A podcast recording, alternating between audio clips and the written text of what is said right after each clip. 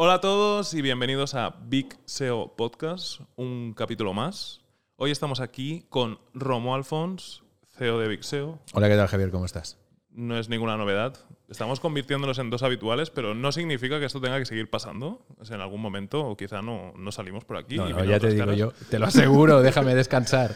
Y tenemos por aquí también un invitado muy especial, que es Daniel Pajuelo. ¿Qué tal? ¿Cómo estás? Recién llegado desde Palencia. Valencia, Valencia. Sí, sí. Bien, muy bien. Buenas, Javi.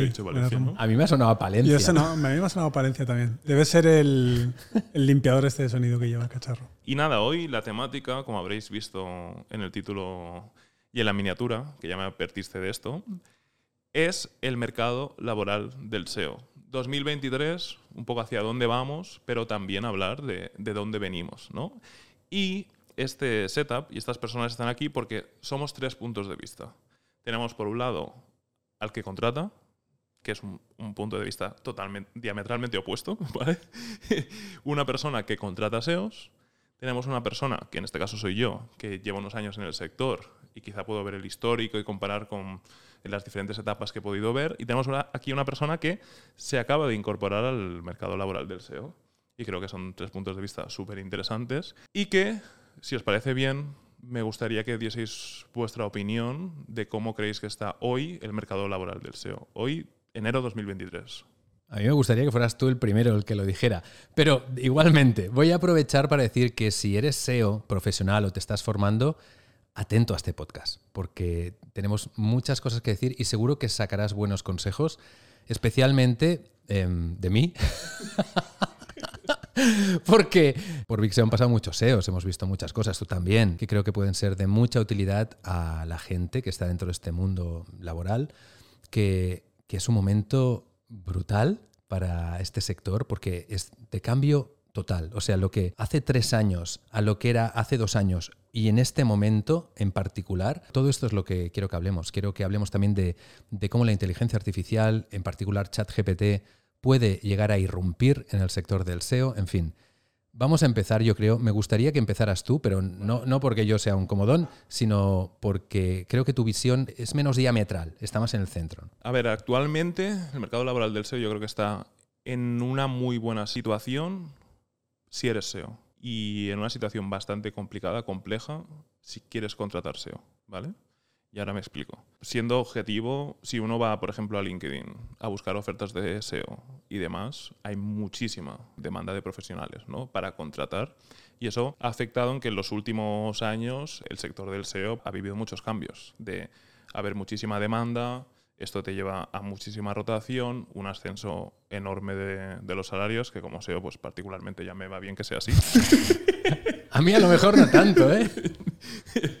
Y es un momento súper bonito como empleado, ¿no? Pero yo también lo he vivido un poco por el otro lado, ¿no? Aquí haciendo entrevistas y demás, que si quieres contratar talento, y que es súper importante para cualquier empresa, adquirir talento, es un momento complejo porque hay muy poco por contratar. Y de ahí viene la, la rotación. O sea, hoy si quieres contratar a un especialista SEO y que encima cubra ciertos requisitos, ¿no? De, alineado con el negocio en concreto, si es una agencia o si es una empresa cliente final que esté alineado con el negocio, que tenga cierta experiencia, que tenga experiencia en tu sector también, que eso es bastante importante, etcétera, etcétera, pues te das cuenta de que abres un proceso, la mayoría de candidatos no pasan el, el primer filtro y acabas teniendo problemas para, para encontrar talento. Y creo que es complicado, especialmente para las agencias. No, no sé- no me quiero meter tan, tan adentro, pero luego quiero hacer aquí una reflexión también respecto a, a las agencias, porque creo que el problema es aún más, más grande si eres, una, si eres una agencia. ¿Y tú, Dani, cómo lo has vivido? Porque tú acabas de aterrizar, tú ya has hecho tus primeros trabajos como SEO. Cuéntanos cuál es tu experiencia o cuál es tu visión ahora mismo que, que has entrado dentro de este mundo laboral. ¿Qué es lo que has percibido? Bueno, es una visión muy, muy subjetiva muy parcial ¿no? a, lo, a lo que he podido vivir en estos últimos meses. Yo de antes de pensar en, en poder ser profesional o hacer SEO de forma profesional, eh, pues tenía interés por el SEO como por otras ramas relacionadas con la informática. Toda mi parte de YouTube me inquietó también el- esa parte del SEO de YouTube y conocí algo y lo que tenía de formación era pues lo que creo que todos en algún momento hemos hecho, que es buscarte ¿no? los recursos por ahí.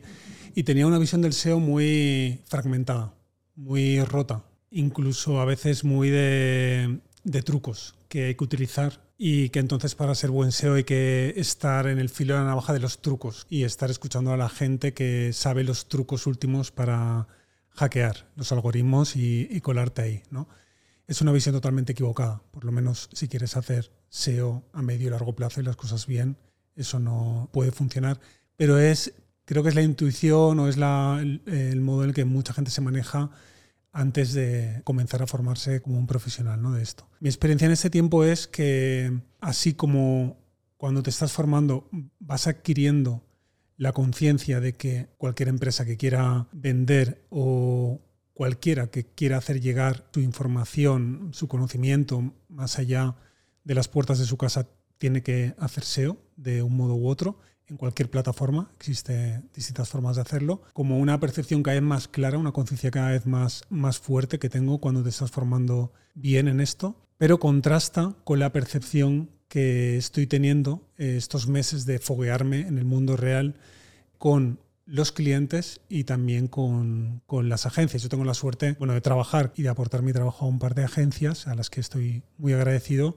y son agencias que no tienen ni mucho menos el tamaño de Big SEO, ¿no? de agencias más grandes, pero en las dos sí que veo como común denominador que los clientes no saben lo que es el SEO y no entienden que pueda costar dinero hacer las cosas así.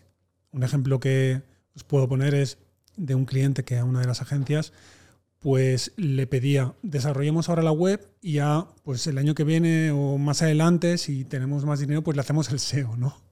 Y mm, no me he explicado bien o no he entendido nada o han sido engañados. Han sido engañados porque yo la, la sensación que tengo, y os digo, esto es un feeling porque las dos agencias para las que trabajo no trabajan así, pero me parece que muchas agencias, sobre todo pequeñas, eh, quizás más en el pasado, agencias autónomos que no son SEOs, sino que son diseñadores de páginas web y eh, han estado dando soluciones ad hoc a, a clientes que querían tener una presencia en la red, pero ni se habían planteado hacerlo bien, ¿no? haciendo un estudio de la competencia, un keyword research, una, auditoría quizás de lo que tienen ya y, montar una arquitectura de, web que sea capaz de recoger después las intenciones de búsqueda bien y que pueda crecer, sea sostenible.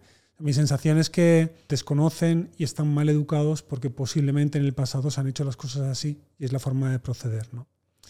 Esta semana me llamó eh, de uno de nuestros colegios, supermajos querían rehacer su página web porque es fea yo les es claro, a mí esto me lo preguntas hace dos o tres años y le digo, bueno, pues busca un diseñador web, un antiguo alumno del cole que os haga algo con WordPress y ya está, ¿no? Y os va a cobrar 800 euros. Pero claro, ya no puedo traicionarme a mí mismo. O sea, si quieres eh, hacer algo que sirva para algo y no tirar ni 800, ni, ni 1000, ni, ni lo que te vayas a gastar, tienes que buscar un, profesional, que esta es otra percepción que tengo, y es que una sola persona hoy en día no puede eh, abarcar todas las dimensiones de un proyecto para un cliente. O sea que para ser honesto, y a mí me ha pasado en estos meses que han sido tres personas las que han venido a mí, porque soy Dani, y tienen mucha confianza, de decirme, Dani, hazme esto, y luego he tenido que decir, mira, yo estoy formándome en esto, creo que en esto te lo puedo hacer bien, pero te invito a venir a esta agencia que creo que resuelve mejor todo, ¿no? Y además no cuelga todo, todo de mí, es que hay cosas que no sé hacer o que tendría que aprender entonces, bueno, eso es un poco la, así muy en síntesis, la, la experiencia que tengo. Luego, perdonad, por, por, si esto sirve, las agencias para las que trabajo están muy contentas de que lo puedo hacer como autónomo, desde fuera. Creo que esto quizás es una fórmula que está pasando mucho, ¿no? Que ante la incertidumbre, riesgo, la dificultad de emprender, no hay nada como tener un autónomo que asume todo el riesgo. En mi situación no, no es difícil hacerlo de esta manera, pero me imagino que para muchas personas que quieren igual dejar su trabajo, si están con un salario, y empezar a trabajar de esta manera es complicado. La cuota de autónomos y trabajar para agencias y bueno. Has dado, muchos puntos interesantes. Perdona, Javi, que te haya pisado. Siempre estamos igual, ¿eh, tío? un día aprenderemos a hacer podcast. un podcast. De mirarnos antes de hablar.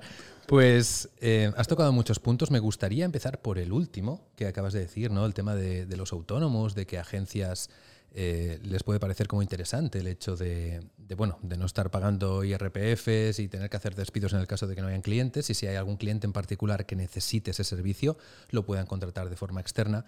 Pero en el caso del SEO lo veo complicado porque sí que creo que hay un, problema a, nivel de marca. Es decir, si una empresa como la nuestra, y, la marca es muy importante a la hora de atraer talento, y hablaremos de esto, si una empresa como por ejemplo Big SEO hiciera este servicio, ¿no? porque el SEO no, no, hay una forma única de hacer SEO, sino que se puede hacer SEO de muchas formas, bien y menos bien, pero puedes hacer SEO bien de diferentes formas.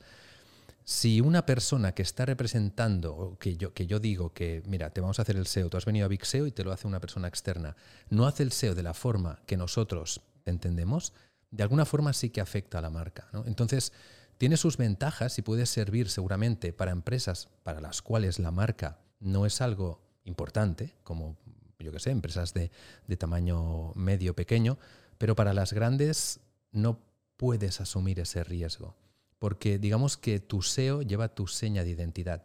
Cada, cada agencia es diferente. Por ejemplo, nosotros siempre hemos ido en la dirección del negocio, de, ojo, que los enlaces que te venden de entrada muchas veces no es lo que hay que hacer para generarte negocio, muchas historias.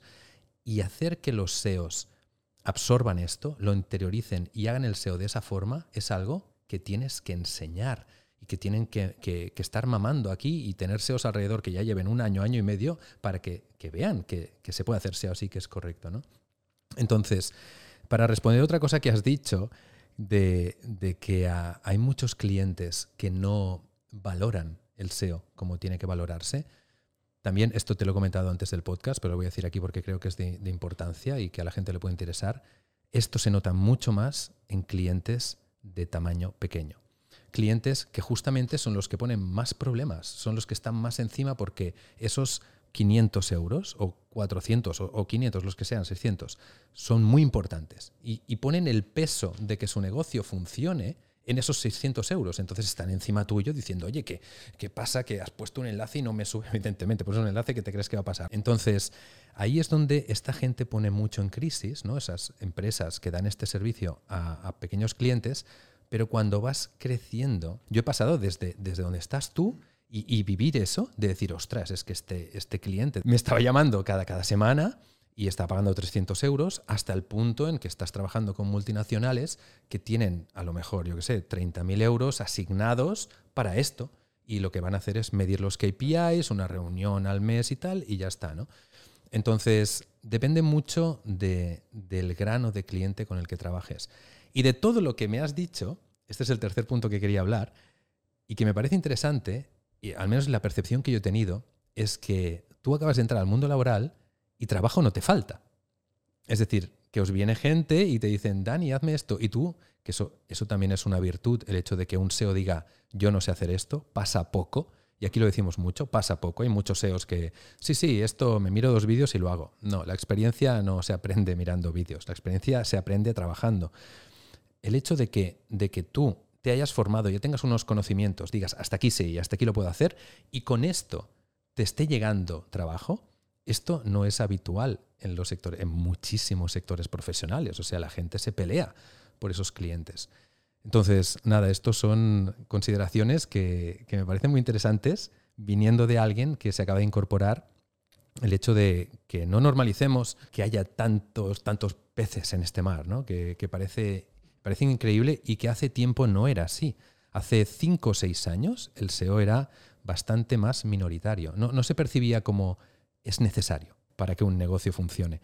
Que en el, en el 90% de los casos sí, hay a lo mejor un 10% en el que no hace falta hacer SEO y que con el ASO y con esto ya, ya tiras o con los ads, pero se ha instaurado mucho más esta mentalidad de que voy a hacer un negocio, voy a hacer una web, captación a través de SEO y a través de orgánico es importante. Y sobre todo desde 2020, que al final siempre lo decimos, ¿no? que en dos años ha pasado lo que hubiese tardado 10 años quizá en pasar, o cinco años, ¿no? o sea, el proceso de digitalización cuando tienes a toda la gente sin salir de casa es inevitable. Entonces, eso ha revolucionado el sector, que siempre ha sido un sector donde oportunidades laborales no han, no han faltado, pero voy a contar mi experiencia pues siendo SEO manager, por ejemplo hace cuatro años o cinco años, si había una oferta laboral, vamos a decir, eh, muy bien remunerada, en un proyecto internacional con sede en España, en Barcelona, que buscaban un SEO en un país, no una empresa internacional, con muy buenas condiciones, se entraba todo el sector. O sea, es como, voy a poner un ejemplo muy tonto, ¿no? Pero Pronovias ha abierto una posición de SEO o tal proyecto, tal multinacional ha abierto una posición de SEO y si llevabas a lo mejor en el sector, pues eso, cuatro o cinco años de SEO manager, te podías presentar. ¿no? Y decías, bueno, vamos a hacer el proceso y sabías que habían ido a buscar a todas las agencias grandes, a un SEO y que ibas a hacer el proceso con media España. ¿Vale? A día de hoy eso no es que no pase, lo que pasa es que es tan común que hay más ofertas que profesionales, digamos, para, para cubrirlas. ¿Por qué? Porque desde hace dos años todas las empresas han querido digitalizar de, golpe o contratar SEO o tenerlo in-house y eso ha abierto una cantidad de ofertas laborales que evidentemente en dos años no han salido SEOs de debajo de las piedras. Para decir, sí, aquí estoy para cubrir esa posición. El volumen de trabajadores se tiene que ajustar con la, con la gran demanda que hay. ¿En qué repercute esto? Que es lo que estaba explicando antes. Es en que subir los sueldos. Esa oferta que a lo mejor he dicho antes, que me la, me la he inventado, ¿no? Pero el sueldo que tenía esa oferta para poder tener a SEOs manager con mucha experiencia que se presentasen a la posición y poder escoger el, mejor o el que más te encajase. Con esa oferta, esa misma oferta, hoy no fichas un SEO manager. Porque han subido los sueldos, pues, a ver, mm, un 30, un 40, un 50% en, en dos años. Eso hace que estos profesionales que cubren la, la gran demanda laboral que hay de, de SEOs cambien muy rápido de empresa. Porque entras a LinkedIn, todos los días tienes una oferta de SEO, alguna estará muy bien pagada o será de una empresa de fuera de, España con sueldos de, Suecia, con los que una empresa española no puede competir, ¿vale? Y el mismo volumen de profesionales, más o menos, está cubriendo toda esta gran demanda profesional, rotando de, empresa que tú y yo lo hemos hablado muchas veces. Tú antes, si, si querías presentarte una posición laboral y hacía seis meses que estabas en la empresa en la que estabas trabajando, ni te entrevistaban. Porque es como, ¿qué compromiso puedo esperar de una persona que lleva seis meses en una empresa y ya se quiere cambiar de trabajo? Ahora eso, por ejemplo, da igual. Da igual si son seis, cuatro o dos. Hay tan pocos profesionales que es, bueno, empiezas a bajar un poco los requisitos, ¿no? Decir, bueno, no lleva tres años en la misma empresa, bueno, no tiene tanta experiencia como tal, no sabe de esto, no sabe del otro. Voy a hacer un inciso. A mí no me da igual, ¿eh? A mí no me da igual. Evidentemente. Pero me refiero que al final tienes que ajustar al mercado que tienes, ¿no? Y lo que ha pasado es que los perfiles profesionales pues, se han desarrollado un, montón, ha habido muchísima rotación en el sector, han subido muchísimo los, los sueldos. Y me gusta decir esto desde una agencia, ¿no? Que al final, si no tienes una agencia grande, con fees grandes, con sueldos muy competitivos en el sector y demás, pues estás fuera. Y el dolor de los dos últimos años para las agencias de tener talento, retenerlo y que probablemente eso también haga más atractivo el modelo de colaborar con, un freelance, ¿no? Decir, vale, ¿cómo compito como agencia con los sueldos de cliente final? A ver, supongo, no será una sorpresa para nadie, pero el modelo agencia no es ningún secreto. Tú tienes un equipo que da servicio a otras empresas, es decir, que estás externalizando tu departamento de marketing, ¿vale? Y adivina qué, para que una agencia gane dinero, entre lo que paga el cliente y lo que cuesta el equipo, tiene que haber un margen. Un margen que dependerá de la agencia y de la ciudad, pero que normalmente se mueve alrededor de un 30%. Quizá habrá de 20, otras de 40, con más margen, pero bueno, por ahí va el sector servicios de, de, externalización de marketing, vamos a decir, en, en España. Ese umbral, eso, ese 30%, es lo que puede hacer que si un cliente quiere contratar un equipo in-house de SEO, si va a poner una oferta laboral, como agencia es difícil competir, porque si, si tú pones la misma oferta, ya no queda margen. No hay en el medio la horquilla con la que es el modelo de negocio, que luego evidentemente tiene otras ventajas como eh, no tener coste de, empleados, que si luego el equipo lo quiere reducir, eh, mucho más flexible, especialización en muchas más áreas, no solo en una. Obviamente, pues la agencia también tiene un montón de, beneficios y por eso sigue funcionando y hay muchísimas agencias y cada vez más y más grandes, ¿no?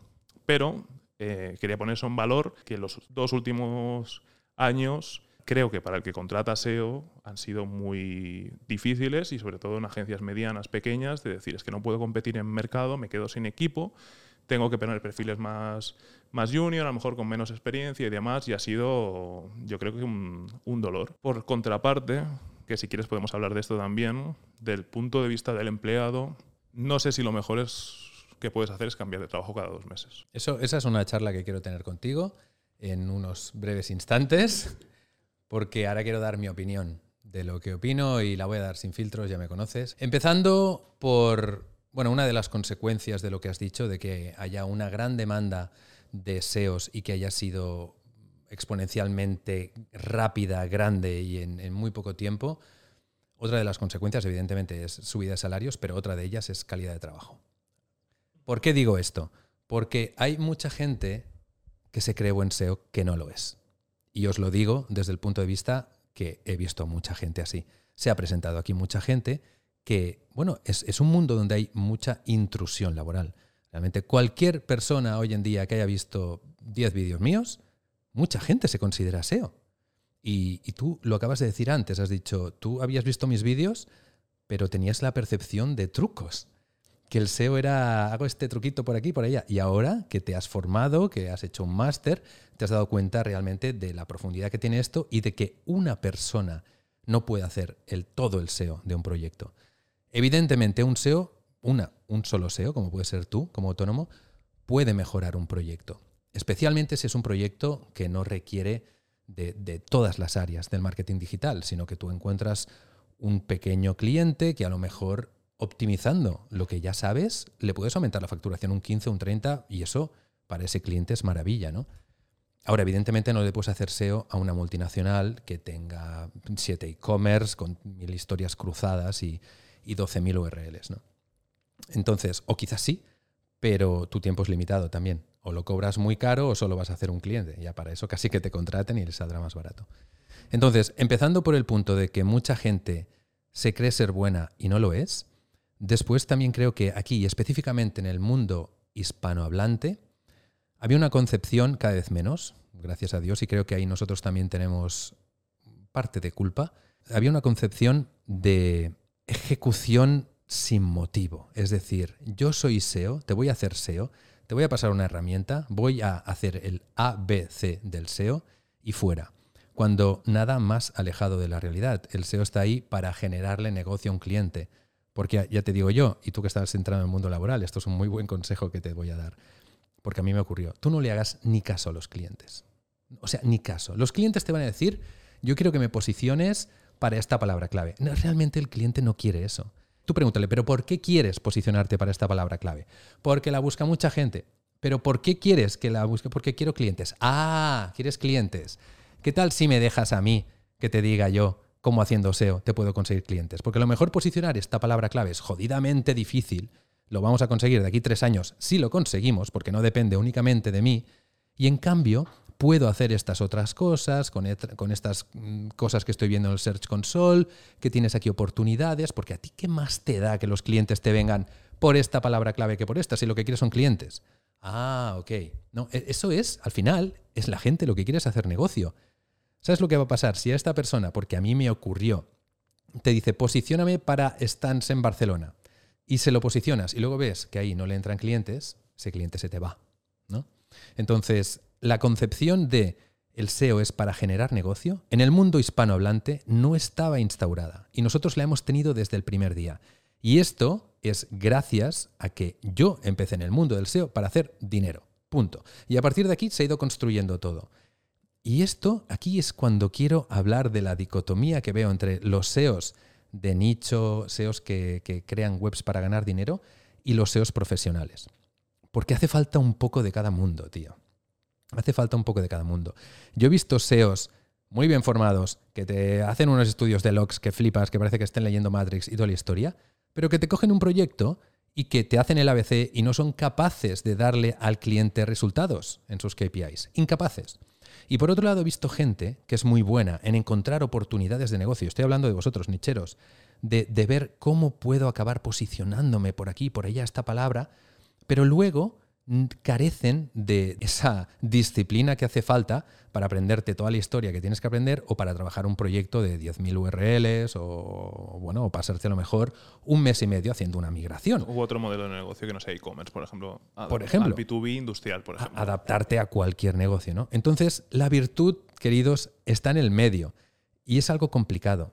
Y deseos así ya no es porque haya mucha demanda ni poca demanda, es que hay pocos. Hay pocos. Hay tan pocos que los estamos intentando formar nosotros. De hecho, nuestro máster nació con esa idea. Nació en una charla entre tú y yo diciendo, tío, es que no encontramos gente que quiera hacer negocio. ¿Qué tal si les enseñamos? Porque cada vez que venía aquí teníamos que pasar cinco meses enseñándoles toda esta historia. Digo, pues mira, al menos hagamos una formación a ver si podemos atraer. Respecto al, atraer talento en el mundo laboral hoy en día, creo que ese talento, el talento que puede generar negocio, es difícil que lo atraiga una agencia pequeña y mediana. Yo creo que lo que puede conseguir atraer ese talento es la marca. ¿Por qué te lo digo? Porque tú me haces esta pregunta hace dos años de vamos a buscar un, SEO, ¿qué tal? Y era como, madre mía, ahora tenemos que buscar un SEO, qué, locura, lo que cuesta. Pero ahora mismo, entre que los estamos formando in-house y por otro lado, lo que ocurrió en, LinkedIn hace dos semanas, que Jaime puso, oye, em, necesito, a alguien para mi equipo, ¿sabes? Claro, está trabajando en Big SEO es, es eh, SEO senior, está, bueno, SEO manager, está llevando clientes grandes. Encima lo puso porque se le notaba, ¿no? En plan de, si quieres enfrentarte a proyectos, o sea, lo, plantó en plan de aquí vas a currar que no veas. Y se le presentaron, ¿qué? ¿Ciento y pico personas? Que me, dijo, que me dijo, madre mía, ¿qué he hecho? Ahora me tengo que pasar ocho horas aquí cribando gente.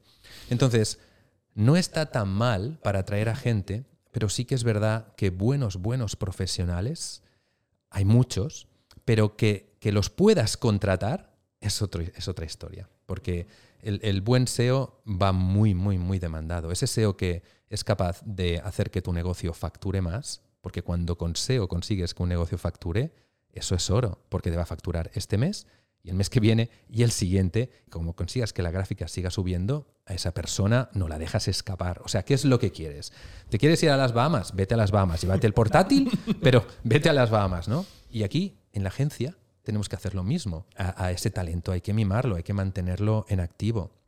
Ya está, esta es mi visión, ¿no? O sea, que, que es jodida especialmente en, en las partes más bajas, por las cuales yo ya he pasado, en los presupuestos más bajos, por lo que te he dicho, por la alta exigencia de los clientes, porque se creen también muchos clientes que el SEO es hacer trucos o que son resultados inmediatos. Pero es verdad que tanto en agencias como en clientes, cuando ya son más grandes, ya se sabe el juego al que estás jugando y tienes mayor poder de mm. atracción.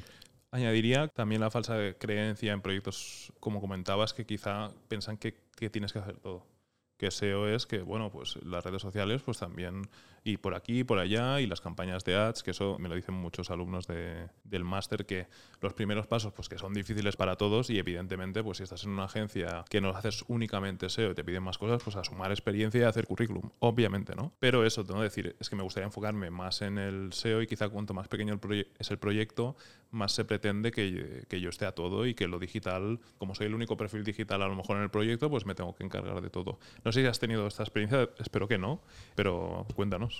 Sí, lo tengo muy, muy presente. Por un lado, creo que la persona que, se inicia en una agencia y le permiten hacer cosas distintas, eh, le permite como autónomo facturar y das gracias, ¿no? Pero si realmente te gusta el SEO y te quieres especializar ahí, tarde o temprano eso que te están ofreciendo es una trampa, ¿no? Es, es algo que, que está robándote tiempo de lo que realmente quieres hacer y a lo que le quieres dedicar pues tus esfuerzos. ¿no? Creo que quizás es por la, por la carencia, o sea, en las agencias más pequeñas, por lo que comentabais, la carencia de deseos que pueda contratar a un precio que me pueda permitir, ¿no? o con unos servicios que, que pueda permitirme, que cuando aparece una persona así tiene que ser un perfil que está aprendiendo o que, o que hace muchas cosas, además del SEO. ¿no? Y creo que eso, en lo que yo he visto, es muy fácil que se dé.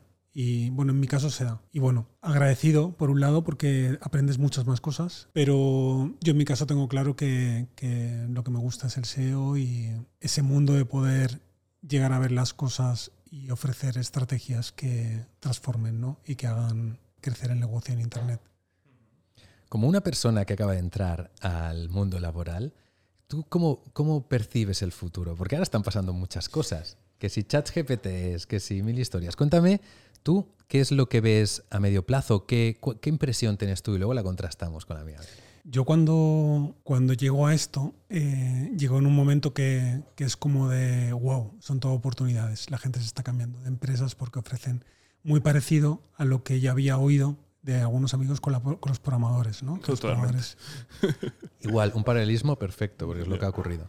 Mi sensación ahora quizás, no sé si es mía de, entrar ya en la realidad o porque realmente está pasando algo. Yo cuando os escucho digo, está pasando algo ahora, hay un momento de transformación. Está guay porque eh, por lo menos a mi psicología me ofrece ese nivel de reto personal de decir, es que hay que ser bueno, o sea, que no te van a poner una alfombra en ningún lado, ¿no? Pero la irrupción también de la, de la IA, que no sé si hay espacio para que charlemos también de eso. El otro día te un mensaje, ¿no, Romu, sobre el tema. Yo he ido pasando por distintos estados internos en este sentido, ¿no? SEO, IA. Recuerdo que cuando vi GPT-3 y con unos prompts un poco así más cuidados podía generar un poco de contenido, unos headings para la web o un title llamativo, dije, wow, estos son herramientas súper potentes para integrar, pues yo que sé, en un plugin tipo Yoast, ¿no? De que tenga su inteligencia artificial y que me asista en la creación de. Esto va a ser brutal, genial. Herramientas para mayor productividad y esto será fácil de integrar. Pero ha llegado ChatGPT que habla de todo, que entiende, te entiende bien, que no necesita especialización en el prompt, porque yo cuando igual con, con Stable Diffusion, ¿no? que me lo bajé, me entrené mi cara y generé imágenes miniaturas para YouTube. Y esto es la leche, es súper rápido. Para hacer algo con un poco de calidad tienes que saber un poco. Pero ya ChatGPT es, eh, léeme este artículo, sácame los puntos claves. Ahora con los puntos claves, redáctame otro nuevo de mil palabras sobre el que yo luego trabajo con mi expertise y sé eh, hacer esto algo. Ya no es solo una herramienta, sino que bueno, sigue siendo una herramienta, pero tan, tan, tan potente que puede hacer con un montón de gente de un nivel determinado para abajo que se queden sin trabajo directamente. Ya, genera como incertidumbre, ¿no? De decir. Sí. O sea, yo lo, que veo es que para, el, para alguien que comienza, que tiene que pasar por fases de, de aprendizaje y tener pues, nivel, un nivel bajo y tener que aprender de los demás, llegar a un mundo donde ese trabajo más técnico, más de currito, más de meter horas, está desvalorizado porque ya lo hace una IA y llega un profesional que lleva 5 o 6 años y con la IA hace taca, taca, taca, ta, y, lo tuyo, que tú, que tú necesitas pasar por ahí para aprender eso. O sea, tú tienes que sentarte y, yo qué sé, con las keywords, eh, clusterizarlas, ¿no? Para, para, pues ahora llegar a una IA y, ahora, y te lo hará en un momento. Entonces tú ya te has saltado una fase de aprendizaje que cuando te esforzabas en aprenderla, te ayudaba cada vez más a interiorizar cómo funcionan las cosas y cómo tienes que pensar para hacer estrategias. Yo creo que al que comienza eh, le jode muchísimo, porque, bueno, ni te cuento para educación, que yo vengo del mundo de la educación. El mundo de la educación, esto, bueno, los profes lo viven como una amenaza infernal, ChatGPT, también en las universidades, o lo que pueda llegar después, pero al final el profe, el profe malo caerá, porque el profe malo que mandaba trabajos caerá porque eso no es aprender, ¿no? Pero yo el, problema no lo veo ahí, sino en el proceso que tiene que hacer un humano para poder aprender algo, conlleva la dureza de, de, aprender desde abajo y cargar todas las piedras para construir una casa o dos en tu vida, todas, que no venga nadie y te las ponga en serie. Pero con la asistencia de las IAS, eh, ¿quién va a querer hacer eso ni siquiera para aprender? O sea, realmente... Ya, ya te entiendo, como seguir estudiando el, el porqué de las matemáticas y el cálculo en lugar de irte directamente a la calculadora. ¿no? Eh, eh, iba a poner ese ejemplo, o sea, yo lo tengo claro lo que va a pasar realmente. O sea, los SEOs tienen que pasar por ese aprendizaje. Igual que las calculadoras hace muchos años que existen, pero los niños tienen que aprender las tablas de multiplicación, a sumar y restar, porque es necesario para tener esos, esos esquemas mentales que luego te permiten hacer SEO estratégico. Esa es la diferencia. O sea, y me parece muy adecuado lo que has dicho de que hace dos años el mundo del SEO era, yo soy SEO, encuentro trabajo, aquí no pasa nada, los salarios para arriba. Y por eso he dicho que la calidad del trabajo estaba bajando, porque cualquier persona encontraba trabajo y yo soy SEO aunque me haya visto 10 vídeos. Pero eso ha parado. Ahora mismo, o sea, evidentemente hay muchísimo mercado pero hay mercado para la gente que es buena, que la gente que es buena, es decir, los salarios siguen siendo altos, pero ah, está habiendo una selección natural por la parte de abajo, no por la parte de arriba. Los que son buenos, ya te digo yo, que estamos todas las agencias, todos los clientes luchando por ellos. Pero los malos se están dando cuenta de, uy, ostras, pues a lo mejor sí que me tengo que formar bien, o ostras, a lo mejor con pedirle un texto a ChatGPT no se soluciona todo.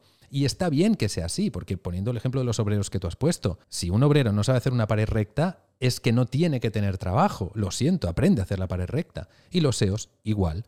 Y para eso, bueno, tienes que o crearte un proyecto, o aprender, o posicionar. ¿Cuánta gente es SEO que realmente todavía no he conseguido ningún resultado, ya sea con, un proyecto propio o con un cliente sino que sencillamente hace ese ABC que te he dicho, ¿no? Lo que hay que hacer. Lo pongo en SEMrush, saco aquí los problemas que tenemos en H1, los duplicados, los quito, titles. Bueno, sí, tío, pero esto le está dando negocio a tu cliente. O sea, mm, ¿no? ¿Y, por qué no? La de veces que he tenido yo esta charla. ¿Pero por qué estás haciendo esto? Porque está mal. y digo, y ya, pero ¿no crees que podrías hacer otra cosa que al cliente le generara más? Como por ejemplo, ¿qué producto es el que más vende este cliente? Ah, ¿Qué podíamos hacer para que se venda más este producto? A lo mejor podíamos hacer que la distancia desde la página de, de, la homepage fuera menos. A lo mejor podríamos posicionarla directamente como producto mejorando la, la, ficha. A lo mejor podríamos tal, tal. Y esto tiene un impacto directo. Y esto una herramienta no te lo va a dar.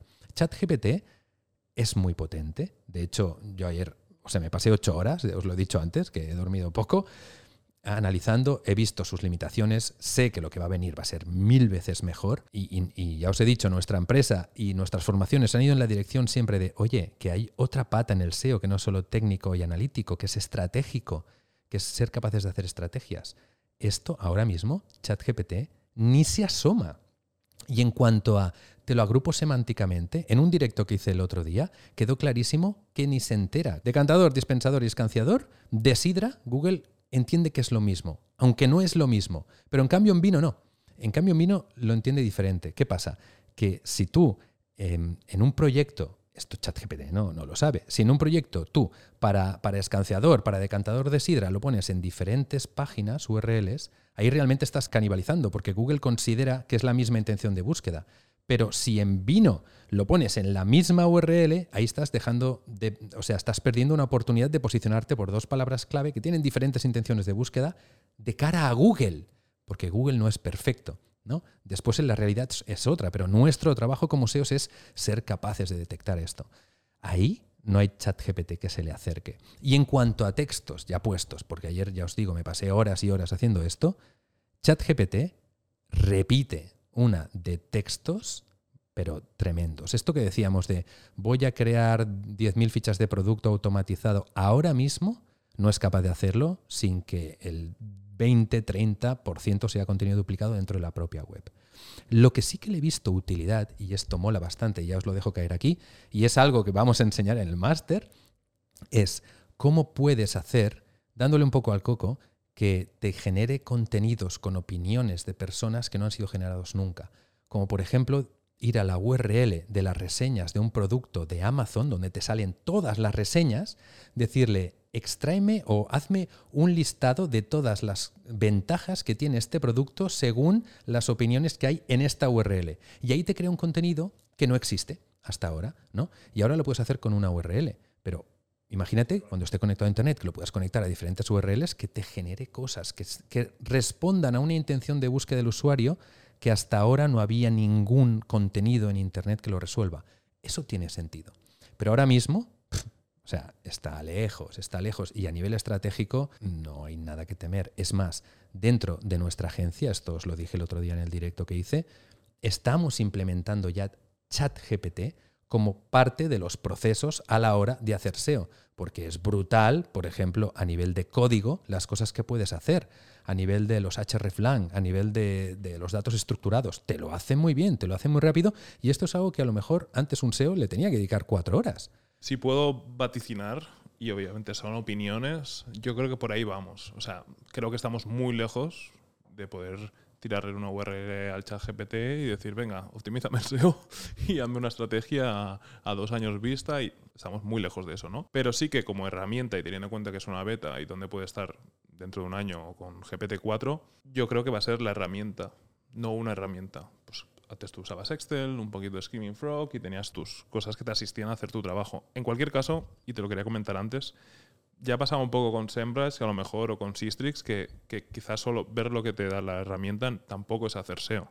¿no? Y yo soy muy pesado en el máster precisamente con eso. Y en toda la parte final del máster de auditar y demás, yo no uso ninguna herramienta. Digo, tú cuando sepas hacerlo, acelera los procesos como te dé la gana. Pero tienes que saber de dónde sale esto, de dónde sale este dato. No quedarte mirando un grafiquito de Skimming Frog y pensar que, el error está ahí. No, el error está en la web. Primero aprende a verlo a mano y luego aceleras procesos con las herramientas. Pues por ahí creo que va un poco el tema del chat o la IA que sea, pero de forma mucho más exagerada, ¿no? De decir, dentro de un año, si no has masterizado la IA, como SEO, estás fuera. ¿Por qué? Porque vas a pasarte 10 horas haciendo tareas que el de al lado las va a hacer en cinco minutos. Y no va a ser una estrategia, no va a ser las prioridades a nivel de proyecto, ni la gestión con cliente, ni... No va a ser todo esto. Van a ser procesos como hacer los rich snippets de un proyecto. Que si antes en ciertos CMS ya había un plugin que te los hacía más o menos bien, pero que le tenías que meter horas, es que ahora se van a hacer en cinco minutos. Y si tú no sabes hacer eso, y para saber si el resultado del chat es bueno, tienes que saber, y volvemos aquí, hilo, tienes que saber cómo se optimizan para saber que ese resultado es válido y que lo puedes llevar a la web del cliente. Y lo mismo con hreflang y con, qué sé yo, quizá cuando esté conectado a Internet con intenciones de búsqueda, un montón de cosas que ahora se hacen a mano y que está bien haber vivido el mundo antes del chat y seguir sabiendo hacer a mano, pero que son procesos que vas a tener, va a ser la herramienta quizá más importante. Y de la misma forma que ahora a lo mejor si eres SEO y no te manejas muy bien con, Excel o con, o con Spreadsheets o cualquier de estas herramientas, te quedas un poco atrás. No hace falta que seas el Master Jedi de Excel, pero tienes que saber manejarte con la herramienta o con Skimming Frog o saber de HTML o de Analytics, de Google Analytics. Una serie de habilidades que en el mercado laboral te hacen tener una ventaja competitiva contra tus pues, competidores, va la redundancia, ¿cuáles son tus competidores? Cualquier otra persona que quiera ese trabajo. en ese sentido, pues poder decir en una entrevista, sé muchísimo de Google Analytics, te hago una implementación de e-commerce mejorado, soy muy, muy bueno con Screaming Frog, soy buenísimo con Excel, eso es una ventaja competitiva respecto a, cualquier trabajador con que esté en el mismo proceso que tú. Pues la más importante y el requisito de la oferta laboral va a ser que seas un Master Jedi con ChatGPT y que sepas hacer este tipo de procesos, pero porque para la empresa que te va a contratar, ¿cómo deficiente va a ser? O llevémoslo a la programación, que lo hablábamos antes. ¿Es que vas a estar ocho horas picando código cuando una herramienta, cuando Copilot te lo va a hacer en media hora? Y solo tienes que saber si eso está bien, ajustarlo, cambiar cuatro cosas tal y luego llevarlo a la web. Como programador igual, si no sabes convivir con la IA, sacarle el máximo partido, vas a ser tremendamente poco productivo y muy poco interesante desde el punto de vista laboral de captar talento. Es súper importante hoy que te empieces a formar con el chat de cómo sacarle el máximo partido y no al de ahora, a la siguiente actualización y a la otra. Y cuando salga el de Google lo mismo. Y estar muy al día porque va a ser tu mayor herramienta competitiva a la hora de esa línea en el currículum que hace la diferencia de que te den el proceso y que hagas la entrevista o que te quedes fuera, digamos y obviamente todo lo demás, que va a ser lo que te cueste conseguir años, que es un perfil profesional, experiencia, tener muy, muy buenos conocimientos, haber trabajado con la competencia del proyecto con el que quieres trabajar, que eso lo busca cualquier cliente. Dices, sí, he trabajado este proyecto con, con, tu competidor, que están consiguiendo no solo tu, tu expertise, tus conocimientos, sino los de la competencia, ¿no? Pues va a ser una, una cosa más de todas estas, con lo cual, al que hoy se esté formando en SEO, yo creo que, que ahí tiene una, una tarea pendiente de aprender todo lo que puedas del chat y que sea una ventaja competitiva. Esta línea en el currículum de, de domino chat GPT es igual como o más importante como otras herramientas de Screaming Frog, de no sé qué, a nosotros lo que nos permite es, al final cuando cualquier persona es capaz de hacer una tarea, esas tareas tienen un valor menor. ¿no? Al final todo el mundo va a poder crear los rich snippets porque ChatGPT te los va a crear. ¿no? Tienes que ser capaz de, de ver que estén bien, pero ya te digo yo que pocos errores va a hacer. Es que es algo fácil de realmente que una IA te lo haga bien. Entonces, eso va a ser necesario. Que, seas, que tengas eso es necesario, porque si no, pasas a ser un SEO que a mí me va a costar más dinero. Os estoy dando la visión desde un punto de vista de agencia. O sea, me viene un SEO que sabe, domina ChatGPT para hacer todas las tareas que se pueden hacer y que estamos haciendo, y uno que no. Hostias, yo sé que tú para hacerme esto me vas a tardar cuatro horas y la otra persona me va a tardar 20 minutos. Y luego te permite poner tu tiempo en las cosas que tienen más valor, que al final eso es lo que hace que tu salario valga más.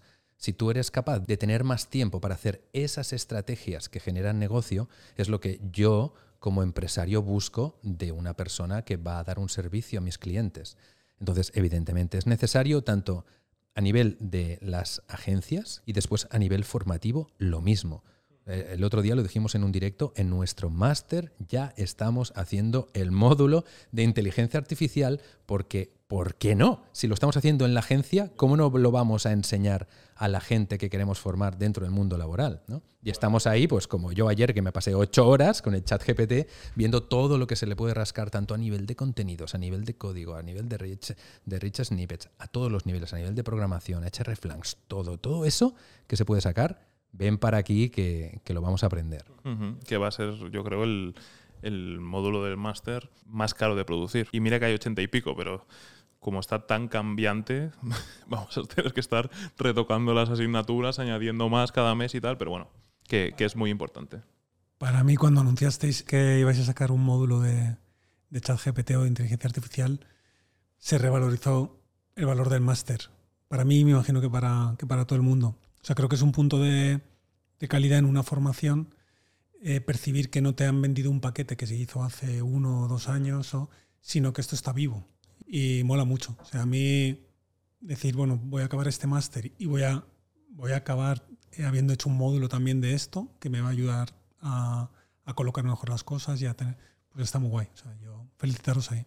De hecho, a, a, ver, no olvidemos que creamos el máster también para formar a los SEOs que queremos que formen parte también de nuestra agencia, con lo cual es normal que si lo vemos como parte vital, porque lo es, ChatGPT va a ser parte vital del SEO desde, desde ayer, es normal que, que también lo enseñemos a la gente que, que, queremos que aprenda SEO. Lo tengo clarísimo. O sea, a mí si, si, veo en un currículum esto, de decir, oye, mira, yo domino el chat GPT y sé hacer todas estas tareas. Amigo mío, venga, tú acabas de multiplicar tu productividad por dos. ¿no? Y me gustó mucho lo que dijo Paula en, en, el último podcast, ¿no? Al final ella periodista y todo el tema de email marketing, de, de copywriting y demás está como el tema del diseño, ¿no? De decir, hostia, esto es muy cambiante. Y me gustó su punto de vista de decir, es que si pienso que es mi enemigo, tengo que mirar hacia otro lado, hacer ver que no existe, tomar esa actitud de, de ir en contra de, de, la tecnología, es que estás, estás fuera. Y yo creo que aplica también un poco al SEO. Veo el SEO en una situación muy diferente a la del diseño o la redacción de contenidos y demás, porque sé lo difícil que es hacer SEO y que es convencer a un cliente y que es eh, poner todo a favor de que el proyecto salga adelante. Y lo que necesita de humano, o sea, la estrategia y los conocimientos tienen que ir envueltos de las relaciones públicas, del project management, de decir, entregar esto, que se entienda, que todos vayamos en la misma dirección, que el programador no es un enemigo, es mi aliado y tiene que ayudarme a sacar esto adelante. Sé lo difícil que es hacer ese trabajo como para pensar que ChatGPT va a hacerte ese trabajo algo peor.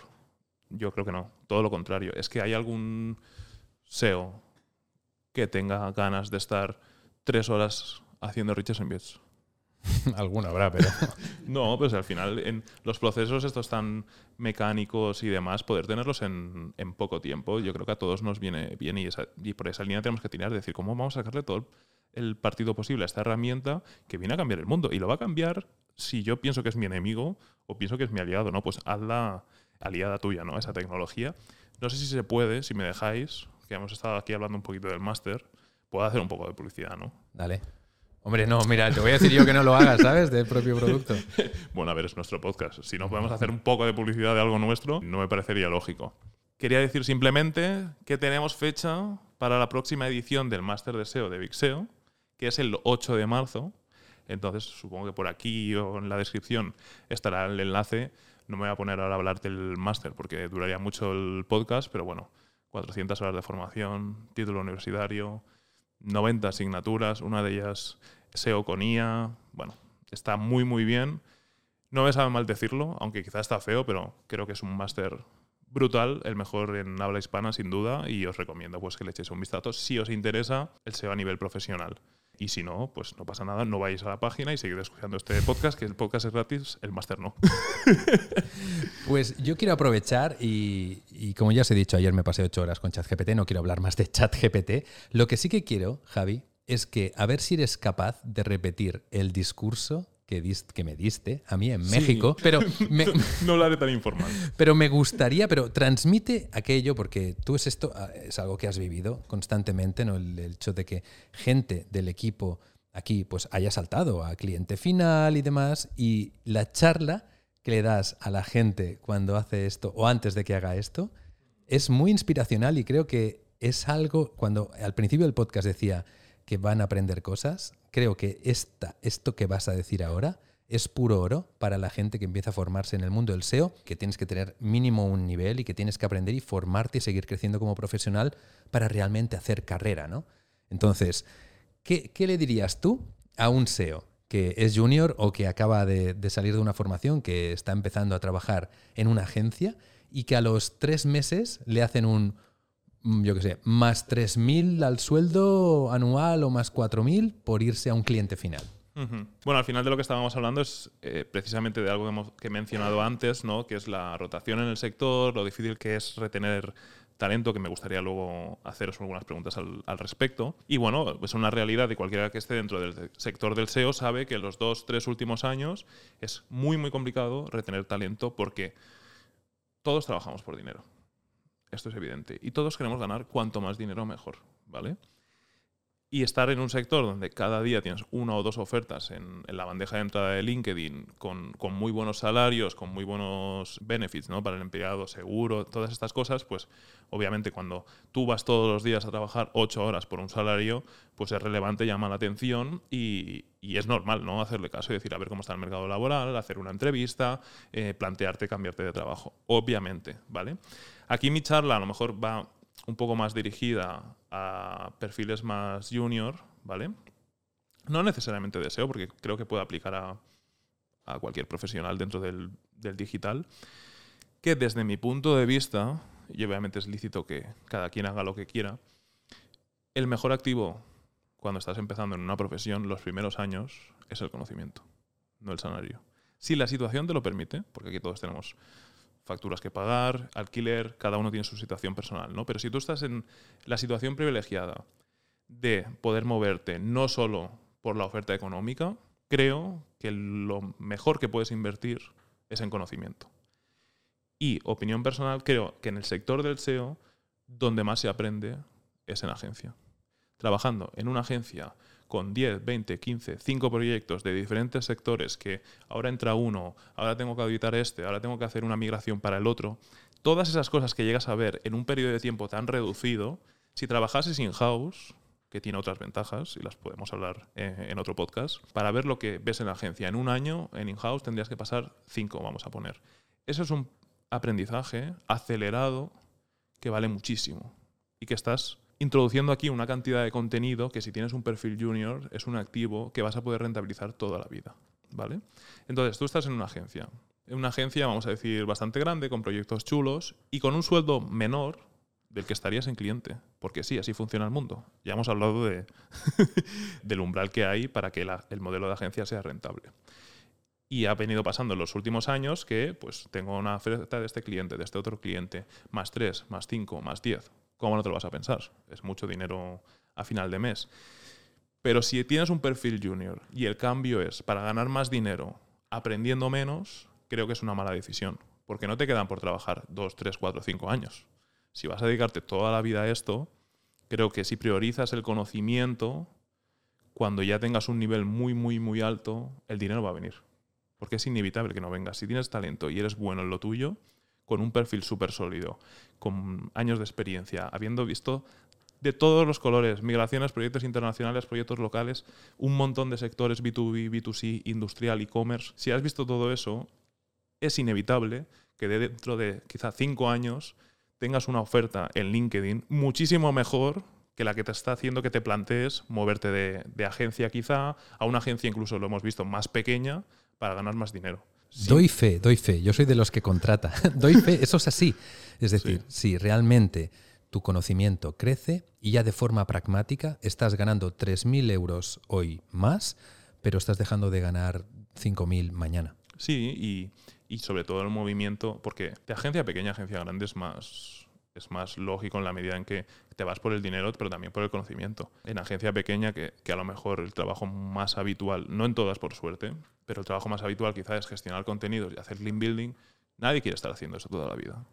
Está bien para poner la patida en el sector, pero luego quieres ir a más, quieres trabajar con, marcas más conocidas que van a hacerte tu perfil que sea mucho más sólido, más potente, tener más experiencia. Esos saltos de me voy a una agencia más grande, gano más dinero y cuando ya llevo unos años en agencia, que sé un montón, y de repente estoy en un momento de mi vida que digo, vale, Ahora me interesa ver a qué cliente me voy para ganar muchísimo dinero. Muchas veces, no digo siempre, pero trabajando menos, ¿vale? Porque en agencia se sufre, porque hay que currar una barbaridad, ¿vale? Eso lo, lo, veo el camino lógico y normal y luego habrá locos como yo que llevo en agencia ocho años, ¿vale? y también es respetable, creo. Pero, por ejemplo, el movimiento que, que, aquí lo he visto un par de veces de decir, hostia, tengo una oferta de una agencia más pequeña que está en más tres o más cinco al año, brutos, obviamente. Las dudas, si no te aprieta la necesidad económica, tío, ¿quieres ir a trabajar con proyectos más pequeños, con tareas más de este tipo de contenidos de lean building, en lugar de tener en tu currículum, bueno, no puedo decir nombres de clientes, ¿no? Pero decir marcas que conoce todo el mundo, haber estado en la migración de tal proyecto, que todo el mundo la conoce en el sector, haber estado en la salida internacional de este otro proyecto, de ser una empresa de España. Ah, ¿Quieres, ¿Quieres tener esas experiencias en tu currículum? ¿Quieres estar en una entrevista dentro de tres años y poder decir estas cosas? O irte a dar un paso atrás a nivel de conocimiento, pero un paso adelante a nivel de salario. Entonces yo el consejo que le doy a todo el mundo es priorizar el conocimiento en tus primeros años laborales, que en el sector hay muchísima demanda, hay muchísimas oportunidades y no hay nadie con talento que le vayan mal las cosas. Con lo cual, el dinero volverá y esto es una maratón, no es una prueba de 100 metros, es una maratón. Es donde te quieres ver con 40 años o con 50 o con 10 años de experiencia o con 15. Y como tienes que pasar, lamentablemente vas a tener que trabajar muchos años, no hay forma de que no, no tenga retorno esa inversión en conocimiento. Y esa es mi analogía. Además, ponte en la situación o sea, es un lujo poder trabajar al lado de otros profesionales como Jaime, por ejemplo, como tantos que tenemos aquí, no voy a decir el nombre de todos, pero lo que puedes aprender de tener alguien al lado así cada día, tomando un café, ya no únicamente cuando estás trabajando, sino estando hablando con él, que te cuente esto, lo demás, ella haciéndole preguntas. Tú imagínate en una situación así, en una agencia, con todo lo que tú has dicho, se curra mucho, pero cada día es una aventura, o sea, cada día pasan cosas con un cliente, una cosa diferente, que si la migración, que si no sé qué, todo el tiempo, ¿no? Ahí pa, pa, pa, pa, con toda esa ebullición, toda esa energía, se nota, ¿no? Que me gusta el tema de agencia, y teniendo a tu alrededor gente de la que nutrirte, o imagínate si vas a un cliente final, tú solo, porque tú eres el responsable de todo habitualmente, ¿vale? Muchas empresas que contratan un SEO y, y es que yo lo veo clarísimo, ¿esto te compensa esos 3.000 euros más anuales? Al inicio de tu carrera seguramente no. Yo qué sé, si llevas ya 10 años y ya dices, yo quiero trabajar menos y tener más horas, perfectamente respetable, pero porque hay muchos SEOs que prefieren ese camino de, oye, mira, a mí no me dejes de historias, yo quiero cobrar un poquito más y hacer poco que, que mi vida está fuera, ¿vale? Pues me parece perfecto. Pero si estás empezando, es que, a ver, yo lo veo evidente, yo lo veo evidente. Pero aún así mucha gente esto no lo percibe, ¿no? Pero creo que eso va a ir cambiando. Es, la diferencia, ¿no? En, un, en, un, mundo laboral en el cual se valora tanto el conocimiento y llegar a tener ese conocimiento es difícil, porque entrar en Vixeo es difícil. Y que estés en un equipo donde te dejen tocar proyectos grandes, te lo tienes que ganar. Con lo difícil que es acceder a eso. Entonces, sí, y, y aprender cómo se trabajan estos proyectos de gente que ha llevado muchos proyectos. Entonces, si tú tienes la suerte de tener, de poder tocar con la punta de tus dedos esto, esto es algo que va a tener poca gente después. Entonces, hostia, aprovechalo, tío, que no, son, no te valen esos, esos 3.000 euros. Que no lo digo porque contrate, yo lo digo porque lo pienso y porque es que estoy convencido de que es así. Y estando en la posición, insisto, que cada uno tiene su situación personal, estando en la posición de poder escoger y decir, bueno, puedo permitirme ganar 200 euros menos al mes, ¿vale? Y yo te iba a decir, creo que le vamos a preguntar a Dani qué piensa. Sí, yo estaba pensando en lo mismo porque es el, el, enfoque que me falta, que es como, ¿cómo se ve esto eh, desde tu punto de vista?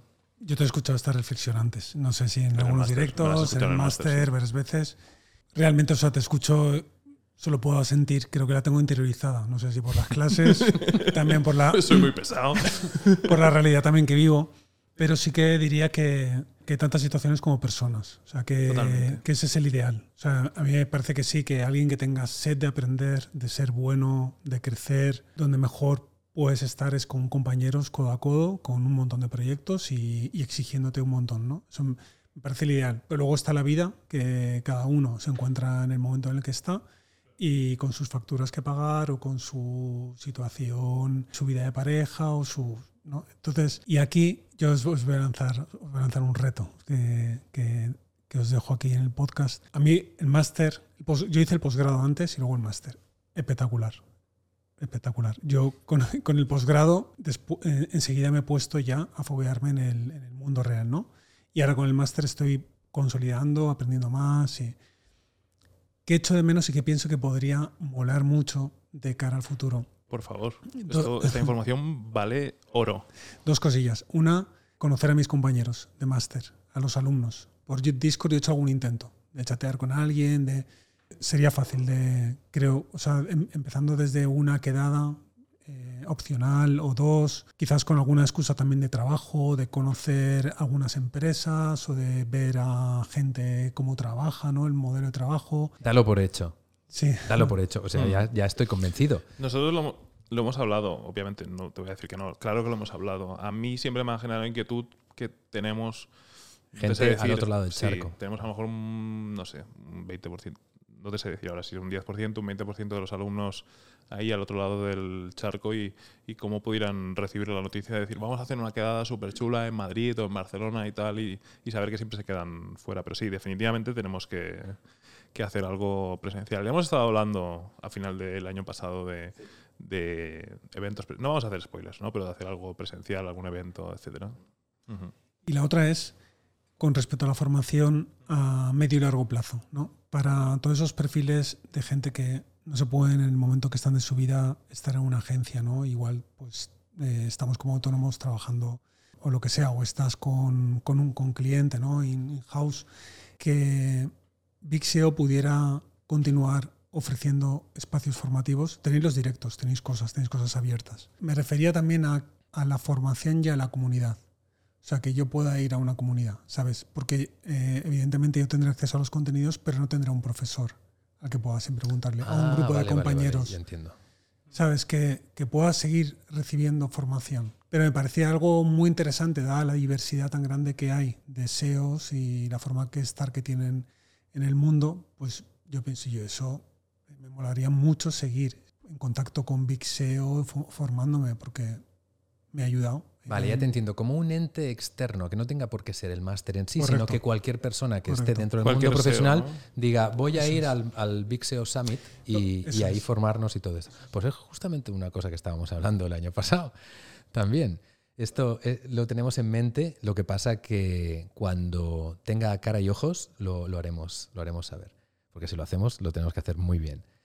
Pero está, está ahí. Y el tema, como lo has planteado, el empezar a tejer una nueva era en la que los SEOs estén más entretejidos, que sea más dedicado al sector profesional. Pues le daremos una vuelta, porque me parece... O sea, lo he visualizado cuando lo decías. He visto un montón de SEOs con una cerveza ahí hablando y diciendo, ostras, mira, tío, esto del chat GPT-5, mm. la que ha liado aquí, ahora ya tenemos que aprender esto y lo demás allá. Mm bueno, me parece súper interesante y lo tenemos en cuenta y está ahí en la lista de cosas que puede ser que, que ocurran. Algo presencial. Estaría, estaría guay.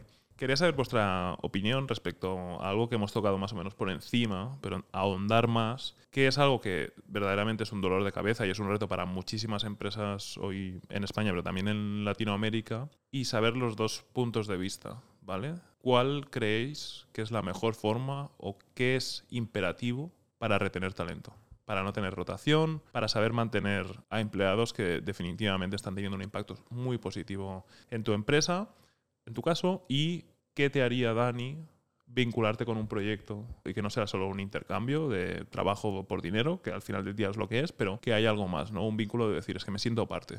Voy a hablar en términos muy generales, ¿no? Que pudiera, pienso que pudiera servir para todo el mundo. Creo que solo puedes retener a alguien, retener su talento, si hay una honestidad muy grande entre la empresa y el trabajador. ¿no? O sea, si la relación es una relación basada en la verdad y no en la utilización mutua.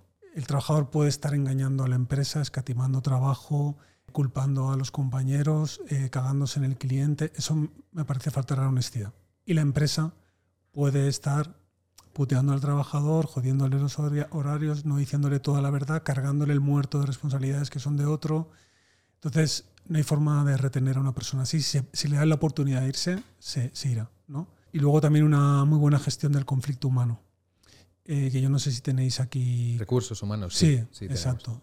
es que eso me parece vital porque surgen, aunque esté todo muy claro, aunque las cosas se hagan bien, aunque la gente sea buena, aunque irte a trabajar en un sitio donde no puedes resolver los conflictos porque se enquistan, no hay mediadores, no hay mediación, lo hagas muy bien, otras muchas cosas, Si los conflictos no se resuelven, uno acaba por desear marcharse en cuanto pueda de un lugar o la empresa está deseando quitarse a este que nos genera unos conflictos que no hemos podido resolver. ¿no? Hay muchos tipos de talento, hay muchas personas. Cada persona tiene sus propias motivaciones.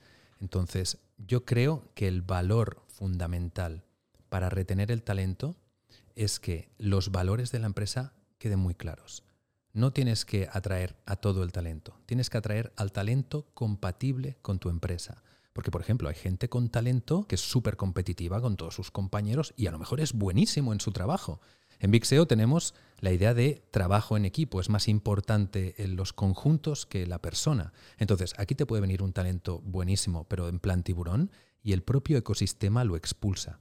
Y ha pasado varias veces. O sea, aquí ha entrado gente que no se acaba adaptando. Y esto es porque los valores de la empresa están muy claros. ¿Cómo se consigue eso? desde arriba, desde la primera persona hasta, o, sea, desde el fundador, en este caso yo, hasta la persona que acaba de entrar. Esto lo tiene que tener muy claro. Porque yo, por ejemplo, no tengo acceso a todo el mundo. Yo ya me gustaría, pero no tengo tiempo para estar con toda la gente.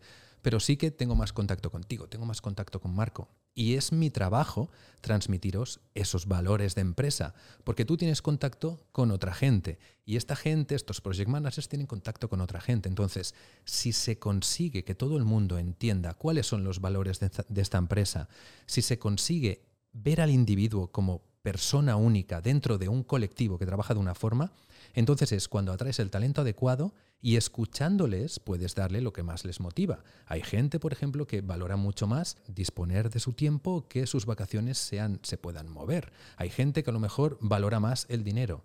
Si el talento encaja en esta empresa, es trabajo de la empresa darle a este talento lo que necesita.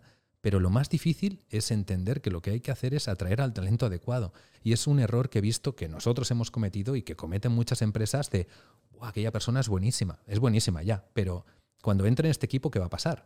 ¿No? Evidentemente también intentar que lo que tú ofrezcas sea mejor que lo que puede ofrecer la competencia, a nivel de salarios, por ejemplo, pero hay gente que a lo mejor el salario no es lo más importante. Pues también ofrecer, si seguros médicos para gente es importante, o que puedan trabajar un día, dos días desde casa, este tipo de cosas. ¿no?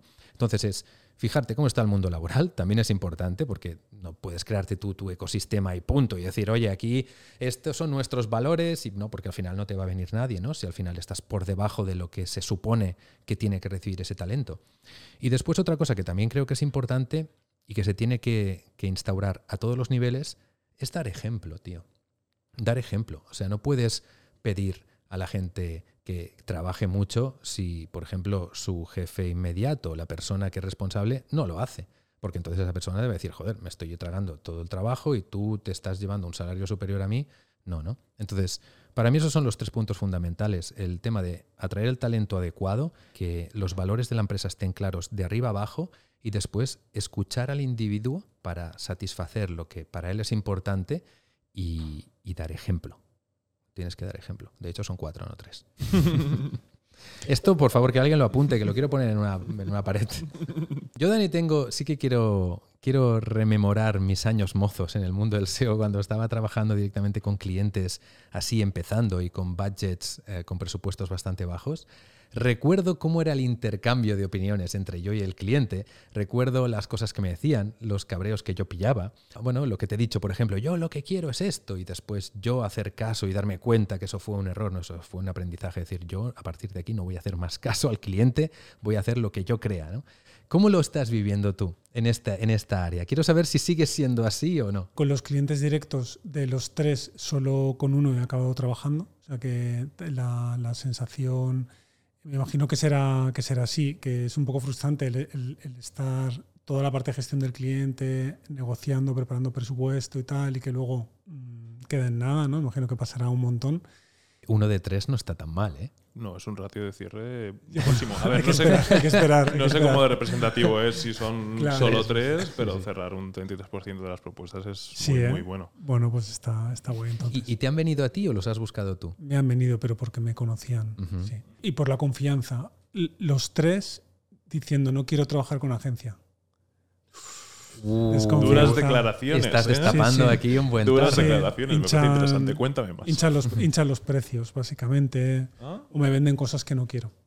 Sí, sí, los tres no querían agencia. Y a los tres eh, yo les he hablado de que su proyecto necesitaría una agencia, no de mí. Dos de ellos querían cosas que yo creo que no, no, eran, no, iban a mejorar su negocio en Internet. Pero también es súper importante saber qué proyectos tienes que rechazar. Mm. Es muy, muy importante. Porque... Es que si no vas a estar trabajando un montón de horas haciendo cosas que ahí en, en ese caso eran muchas labores de... O sea, quería, quería una presencia muy impactante en TikTok y en Instagram. Que no tiene nada que ver con SEO. Es, pero... Claro, claro. Yo he hecho cosas de videomaker también, pero no quiero, no quiero echar mis esfuerzos ahí. Lo que me esfuerce quiero que sea algo en la medida que pueda que construya mi conocimiento de SEO. ¿no? Bueno, en este caso prácticamente no hablamos de SEO, en los otros dos casos sí, en el que con el que sí que estoy trabajando, bueno, una de las personas puedo hablar aunque lo vea porque hay mucha cercanía. Las personas es un ingeniero tan tan tan exigente que no entendía cómo se cómo podían costar estas cosas lo que cuestan, ¿no? ¿Qué nivel de profesionalidad tenía esto? Si esto lo puede hacer cualquiera, ¿no? Recuerdo que en esa reunión varias veces eh, pues yo dije, bueno, pues no pasa nada, hazlo, hazlo tú. Claro. Una muy buena y, respuesta. y ya, ya está, pero con toda la paz del mundo. Si es que, si, si queréis, yo trabajo con vosotros y hacemos esto, pero si no, hazlo tú, no, no pasa nada. Y le entregué a ellos mi primera auditoría, eh, hecha con todo lo que he aprendido en el posgrado y luego con el máster, de 84 páginas en las que, excepto la portada, el resto es eh, jugo. O sea, de ahí no, no hay nada de relleno. Y claro, él, y el mismo me dijo, no, no, sí, ya más calla la boca, ahora lo que me recomiendes me lo, me lo trago, ¿no? En ese sentido, pues muy, muy satisfactorio. Es que en contra de lo que mucha gente cree, y voy a generalizar porque no se puede decir esto de otra forma, pero bueno, eh, a veces cuanto menos paga un cliente, peor cliente es. O sea, el hecho de decir, me cuesta tanto pagar cada euro, pues voy a estar pidiendo una cantidad de explicaciones enorme, ¿no? Y, y a veces, si te enfocas obviamente hay que empezar y hay que empezar a tener casos de éxito y logos de empresas con las que has trabajado y la rueda que gire y que se haga una bola de nieve.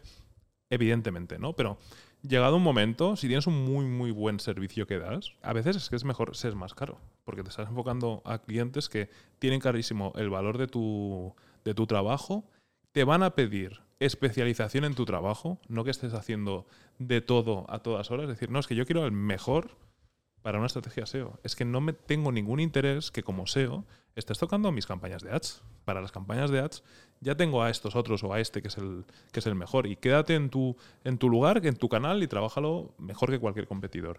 Que dices, bueno, si, si se paga menos, esperarán menos. No, no, no, todo lo, todo lo contrario. Lo que pasa que si, si buscan esa especialización, entonces es cuando una agencia puede aportar más que habitualmente un profesional a menos de que sea algo muy específico, tú seas un profesional que esté especializado únicamente en este tipo de e-commerce y cojas a ese tipo de e-commerce, pero por ejemplo una multinacional o una empresa que, tenga eso, pues 30.000 euros anuales para SEO, esa, esa, empresa a lo mejor requiere algo muy específico para esto y muy específico para esto. Entonces quiere gente que haya hecho esto. Y gente que haya hecho este tipo de trabajo uh, es, es, difícil encontrarla, ¿no? Y ahí es donde la agencia aporta su valor. Evidentemente la agencia tiene un margen, este margen del 20-30% que hemos dicho, pero las ventajas están justamente en este tipo de cosas, que si a tu proyecto en particular estamos haciendo el trabajo habitual, pero tienes esta necesidad en concreto, no te preocupes, aquí hay 30 SEOs. Vamos a ver, tú que has hecho este trabajo ya siete veces, ven aquí. Esto es lo que es muy difícil que una pequeña empresa o un profesional autónomo pueda hacer. A no ser que, esto también pasa, pasa mucho, que es que Dani, por ejemplo, se tire tres años, cinco años, no sé, el tiempo que, que, que haga falta es tener un perfil súper, o sea, decir, mira, mira lo que tengo aquí atrás y empieza a hacer equipo. Sin llegar a ser agencia, pero decir, bueno, tengo mi, mi equipo, somos tres, somos cuatro, colaboro con, tengo una red de colaboradores muy, muy competentes de, para este desarrollador si necesitas algo de implementación, que esto hay muchos freelance que trabajan así y que ya han pasado por, por agencia y que al final han acabado trabajando para ellos mismos pues, para tener más flexibilidad, para ganar más dinero, porque evidentemente si como freelance te va bien, puedes ganar mucho más dinero que, que en agencia, también tienes que encargarte muchas más cosas, pero también lo, lo, he visto, en Este modelo de decir, vale, he trabajado unos años en agencia, me acabo poniendo de freelance, al principio no quiero y digo que voy a estar solo, luego voy viendo que es inevitable empezar a contratar y tener varios perfiles y decir, eh, o paro aquí o me convierto en una agencia. Claro, es que, es que ahí es cuando entras al infierno. Es- ese punto es donde las cosas se complican. Y yo también he pasado por ahí. Cuando estás en el punto en el que, madre mía, tengo todos los problemas de, de- de una agencia y tengo más trabajo y están más encima de mí que si fuera un autónomo. ¿no? Entonces, ¿qué, qué- qué hago? O sea, ¿vuelvo para atrás Ya. o implosiono? Pues eh, hacia adelante. Esto me lo decía Carlos Ortega, que volverá a estar por aquí en algún momento, que yo me acuerdo cuando, cuando dejó de ser SEO in-house para ponerse freelance, decir, no, yo quiero pocos proyectos, no quiero tener equipo, tener que contratar, no sé qué. Hablas con él después de un año y decir, tío, tengo que conseguir al se- a SEOs. ya acaba tomando una... Porque obviamente si eres bueno y te va bien, pues mucha gente va a querer trabajar contigo y acaba tomando otra envergadura que si, si en algún momento no dices, yo creo, hasta aquí, esto es el trabajo y el dinero que quiero ingresar, acabas montando tu agencia. Y es un peligro porque a veces te dejas llevar y no es el tipo de vida que quieres. Este tipo de vida que, por ejemplo, tengo yo ahora no es la que yo tenía cuando era SEO y a veces pienso, hostia, pues la de SEO no estaba tan mal con las webs, ganando dinero y tal, la cantidad de problemas ¿no? Que, tienen, que no tienen que ver con el SEO. Que, que te vienen cuando empiezas a crear este tipo de cosas que tú dices. Y pasa de forma muy orgánica. Ni te das cuenta. Es lo que tú dices. Tengo un cliente, se me da bien, este cliente habla con el otro, ¿cómo lo voy a dejar escapar? Si este cliente, bueno, pues venga, me hace falta más manos. Pues contrato una persona, otra persona, ya somos tres, ¿ahora qué? ¿Cómo nos organizamos? ¿Hace falta un programa para...? Pues. Ahí empieza el infierno. ya te Y le, y le acabas cambiando el nombre y ya no eres Dani, SEO, tal. Ya acabas de decir, bueno, vamos a buscar un Venga. nombre de agencia. Porque si Fuera. ya somos eh, siete, pues eh, seremos Sí. una agencia y una marca, ¿no? Te quería preguntar en ese sentido, ¿cómo ves tú el terreno por delante? Que creo que esto es muy interesante. No sé si lo tienes planificado, ¿no? Pero a un año, a tres años, a cinco años vista, ¿te ves liándote así? No, no, no, no tengo nada. No tengo nada planificado. Todo O es terreno por explorar, ¿no? Sí. A ver, me parece que para personas que están en mi situación, el, en España está jodido. Es el, el llanto ¿no? de siempre para los autónomos pensar en emprender y, mm, o empezar de cero. Creo que, bueno, eso vosotros sabréis más, que para poder crear algo, una agencia y liderar un equipo, hacen falta algunas habilidades que solo se adquieren por el camino, ¿no? Y para las que quizás también tienes que tener algo en ti que te predispone a desarrollarlas, ¿no? que no todo el mundo tiene. Y eso creo que hay que esperar para ver si tienes eso. ¿no? Sabias palabras, tío. Sabias palabras. He escuchado a SEOs diciendo, "Pff, yo no tengo una agencia porque no quiero. Y pueden ser SEOs buenos. Y por dentro pienso, "Mm, no lo sabes. Yo no digo ni que sí ni que no, no lo sabes. Hasta que no te enfrentas a ello, no sabes lo que es gestionar gente, atraer talento, eh, conseguir que esto funcione, que los márgenes sean suficientes, que se genere una marca, que venga más gente. Todos los problemas que, mucha gente no está dispuesta a pasar por esto y es normal y hacen bien. O sea, yo no, por ejemplo, yo no paso por esto porque quiera, sino que de alguna forma me, ha- me ha venido. He intentado escapar de ello. Yo lo he dicho públicamente, que yo he dejado, he delegado la empresa y siempre hay algo que me atrae de vuelta. Es como no puedo. ¿Sabes? Me, me- me deprimo. Si no tengo esto, me deprimo. Forma parte de mí. Aunque muchas veces haga cosas que no quiero. Que esto la gente se cree que, mira, estoy en una empresa y no haces nada. Una mierda. Yo ayer estuve ocho horas con ChatGPT haciendo cosas y a lo mejor no me apetecía porque mi familia estaba haciendo una barbacoa y yo estaba ahí trabajando. Hay que ser de una forma en particular y hay que querer serlo, no se tienen que unir las dos cosas. Y no hay una mejor que la otra. Está fabuloso el SEO que decide, yo me voy a ir a una empresa a hacer el mismo trabajo de siempre, a tener un buen sueldo. Está perfecto el loco que quiere venir a una agencia y tener, yo que sé, aventuras cada día y un ritmo frenético y aprender como un loco. Está bien el que crea sus proyectos y tiene su sueldo y, y también está bien el que quiere crear una gran agencia. ¿no? Cada uno tiene sus retos, sus Sí, ventajas, sus totalmente. desventajas y Todo ya es, está. todo es súper lícito. Claro yo, que sí. yo quiero hablar de otra cosa que has dicho, Dani, tío. Es que estás diciendo cosas que, que me parecen muy Dani interesantes. no da puntadas sin hilo. ¿eh? Dani está aquí, va soltando, pero has dicho una frase, decir, de los tres clientes que me vinieron, los tres me dijeron, no quiero agencia, que son muy caros. Esto a mí... Tira eh, de tira de- tira de ese hilo. vamos a estirar este hilo porque es cierto, y esto ocurre, y ocurre mucho en perfiles de cliente no grandes, ¿no? De estos que, Bueno, hay grandes que también no quieren una agencia, pero seguramente los motivos serán diferentes. Bueno, porque a lo mejor ellos quieren crear su propio equipo interno o porque quieren delegarlo todo o yo qué sé, no lo sé. Pero al final yo creo que la gran masa de clientes que te vas a encontrar que te dicen eso son o bien clientes que, como tú has dicho, se creen capaces de hacerlo y hasta que no te pones a hacerlo no ves si realmente lo que estás haciendo es lo que tenías que hacer o no, porque verás si te genera negocio o no, y esa visión posiblemente no la tengas, además de que es trabajo y que requiere de formación. Y por otro lado, creo que eh, viene por el tema de que hay mucha eh, invasión de proto-SEOs que ofrecen SEO como si fueran agencia. Yo esto lo he visto en el propio Twitter de gente que en su perfil es una agencia y haciéndome preguntas en público de cosas aberrantes. En plan de cuántas veces tengo que poner la palabra clave y vas a su perfil y agencia de SEO dices, wow, cuidado, ¿no?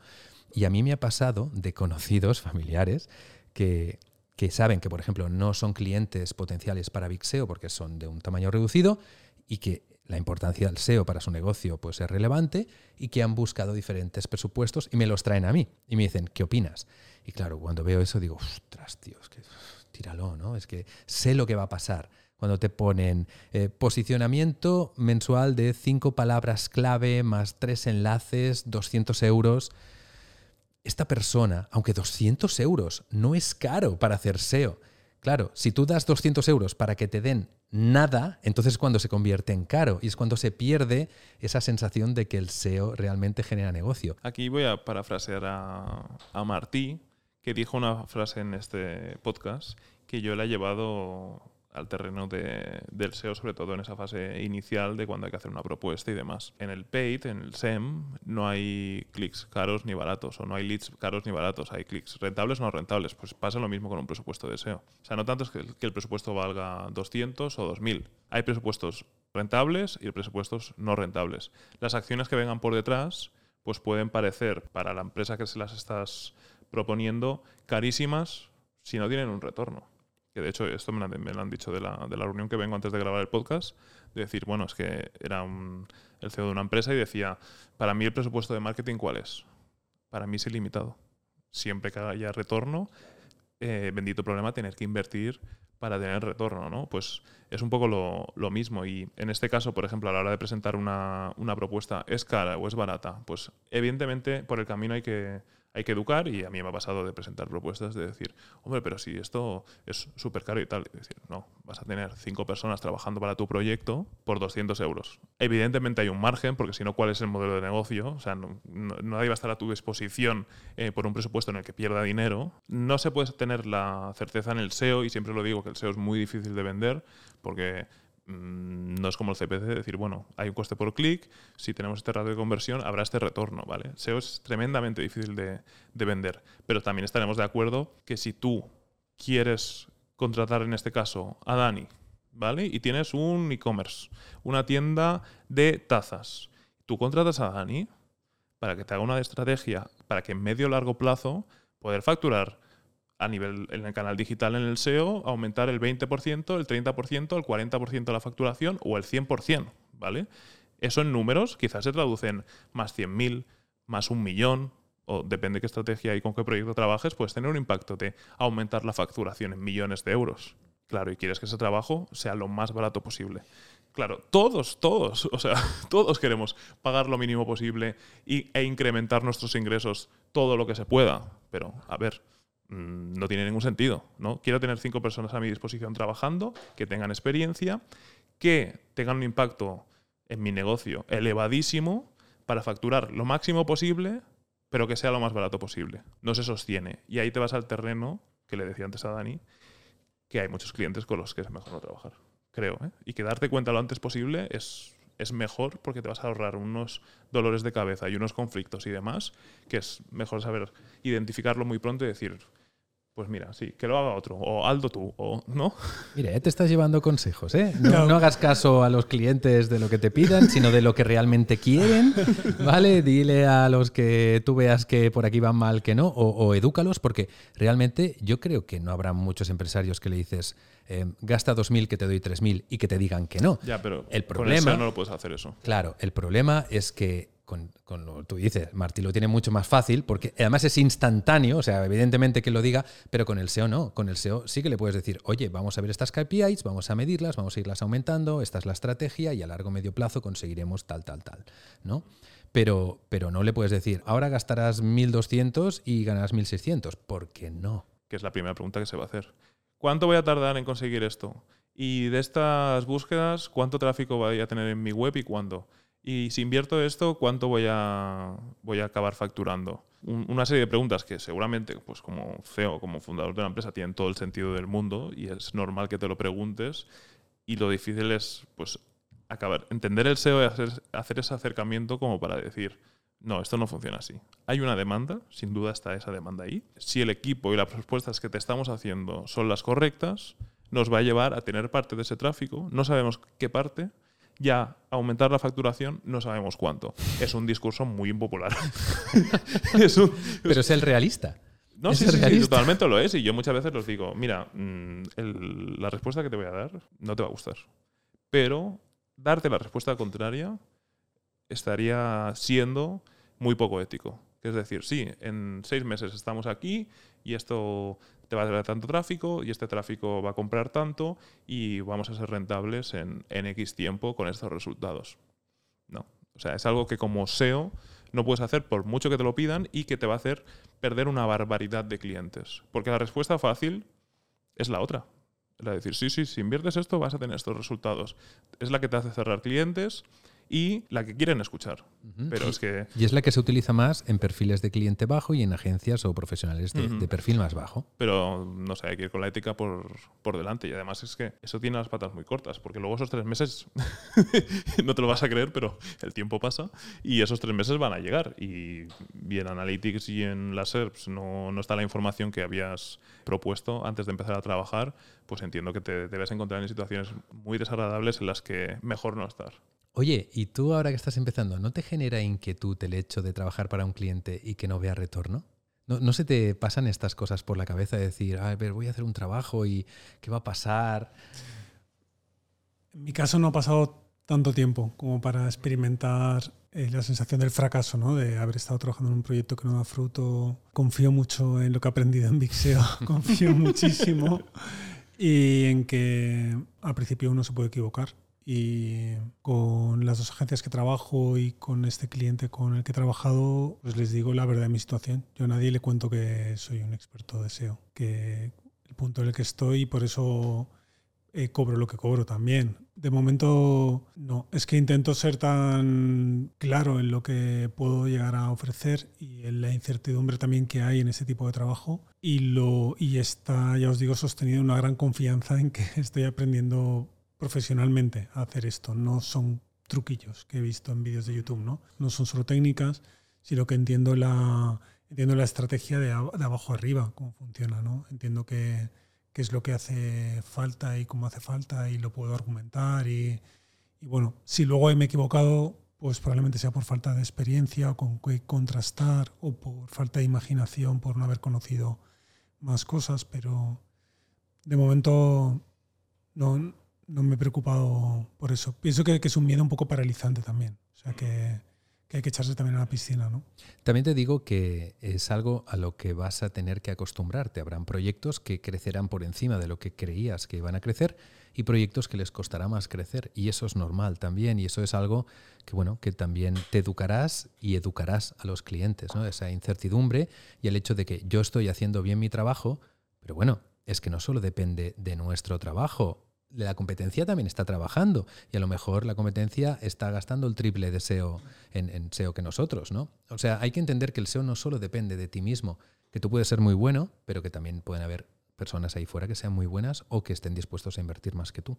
Cambios está. en Google y cambios en el contexto. O sea, el que hubiese hecho una previsión de SEO hace tres años Ya, ya, ya, con lo que pasa por el medio. y a mí me parece también eso importante y súper honesto, como no podría ser de otra parte, Dani, que es, oye, también nadie nace sabiendo. Es decir, este es el momento en el que estoy de mi carrera, por eso este presupuesto que te estoy enviando y creo que ir tan tan de frente da muy muy muy buenos resultados. De decir, si un cliente me está preguntando algo que no sé o que es la primera vez que hago, yo lo digo. De decir, pues mira, nunca me he encontrado en esta situación, la lógica me dice esto, si me das un día, lo consulto con 20 personas aquí para saber lo que piensan y hasta con compañeros de profesión y te traigo una respuesta. O me hace una pregunta súper técnica a nivel de, de, temas de desarrollo. Yo no soy programador. Dame, dame un, un día para que lo hable con el equipo y te traiga la mejor solución posible o te traiga tres escenarios con pros y contras. Y por otra parte, lo segundo que has dicho es que al final es eso, es que ninguno tenemos la certeza de decir esto va a pasar en este momento. Puedes haber hecho la, la misma implementación en tres proyectos diferentes y los resultados son, son otros. Es decir, bueno, en mi experiencia, pues unificando un dominio internacional a un punto .com, los resultados son, son buenísimos. ¿Eso significa que vayan a ser los mismos, en los mismos porcentajes, en los mismos tiempos, en otro proyecto, en otro sector? No, o sea, al final lo que, lo que tiras de conocimiento, de experiencia y de la lógica del buscador y lo que puede pretender Google y el usuario en el buscador y para dar las mejores recomendaciones, pero tenemos que tener clarísimo que ninguno tenemos la, verdad absoluta en nada en general, pero menos, menos en el SEO, ¿no? Sí, lo que puedes tener certeza es de que estás haciendo un buen trabajo. Eso sí que te lo da el conocimiento, sí que te lo da la experiencia. No puedes tener certeza de los resultados. Eso es lo que hay que transmitir al cliente. De lo que te estamos haciendo es bueno, es correcto. Esto no te preocupes que cuando has hablado, por ejemplo, que pueden haber cambios en Google y tal y cual, sí, pero los cambios en Google afectan a todos realmente, ¿no? A tus competidores igual. Si entiendes el SEO como lo que es y lo trabajas bien, eso no es algo que deba preocuparte.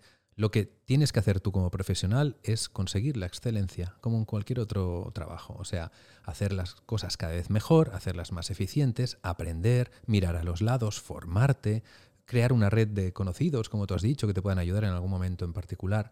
Así que certeza de resultados no, pero la certeza de lo que te estamos ofreciendo, de que este trabajo se va a hacer bien, sí. Y comunicarlo de la mejor forma posible. Creo que eso es un skill como SEO, que saber comunicar el porqué de las cosas y en el camino de educar hace muchísimo porque el cliente se sume a tu proyecto de hacer crecer el SEO, porque aunque suene raro, a veces el peor enemigo de, la estrategia de SEO es el propio cliente. Entonces, si se entiende por qué esto es importante, intentar educar y que se entienda la lógica de todas las acciones que se proponen para que el cliente entienda la, la estrategia, que a veces hacer entender algo tan difícil de entender como el SEO ayuda muchísimo a gestionar los clientes y a que trabajen mucho tiempo contigo. Sea como sea, Dani, yo creo que esa honestidad que tienes te va a hacer muy. te va a llenar el camino y creo que es eh, lo correcto. Y en mi experiencia, los SEOs que hacen carrera son los que van con la verdad por delante. Así que bien elegido y además ya has educado a un cliente. Fíjate, un cliente que le dijiste, pues mira, pues háztelo tú y luego ha dicho, me has callado la boca. Bravo por ti, bravo por ese cliente también, de que haya permitido dejar a un lado sus creencias y, ver ¿no? la realidad del trabajo. Y pues muchas gracias por estar aquí. A vosotros. Muchas gracias a ti también, Javi. Creo que es el momento, que siempre lo hacemos mal porque lo hacemos al final, pero de, de pedir. Suscribir de verdad. Sí. es que nunca nos acordamos, pero si, te gusta el contenido, si quieres eh, participar de la conversación también, sería súper interesante que, que dejases un, comentario y, te suscribas, como no. Y voy a volver a hacer eh, la cuña publicitaria, ¿vale?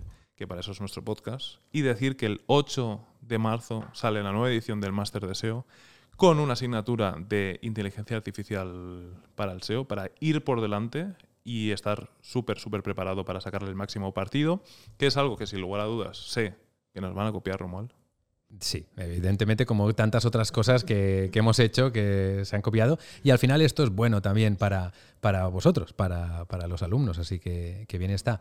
Pero sí, sí, no me cabe la menor duda que de aquí una semana todos los másters, inteligencia artificial y tal, bueno, pues nada. Va a suceder. Dentro de una semana, en el plan de estudios de todos los másteres de SEO va a haber eh, un módulo de inteligencia artificial. Tampoco está mal, porque al final que ganas el alumno. Y si, si, si, hay competencia en el sector, sube el nivel de la formación y el que sale ganando es, es, el, es el alumno.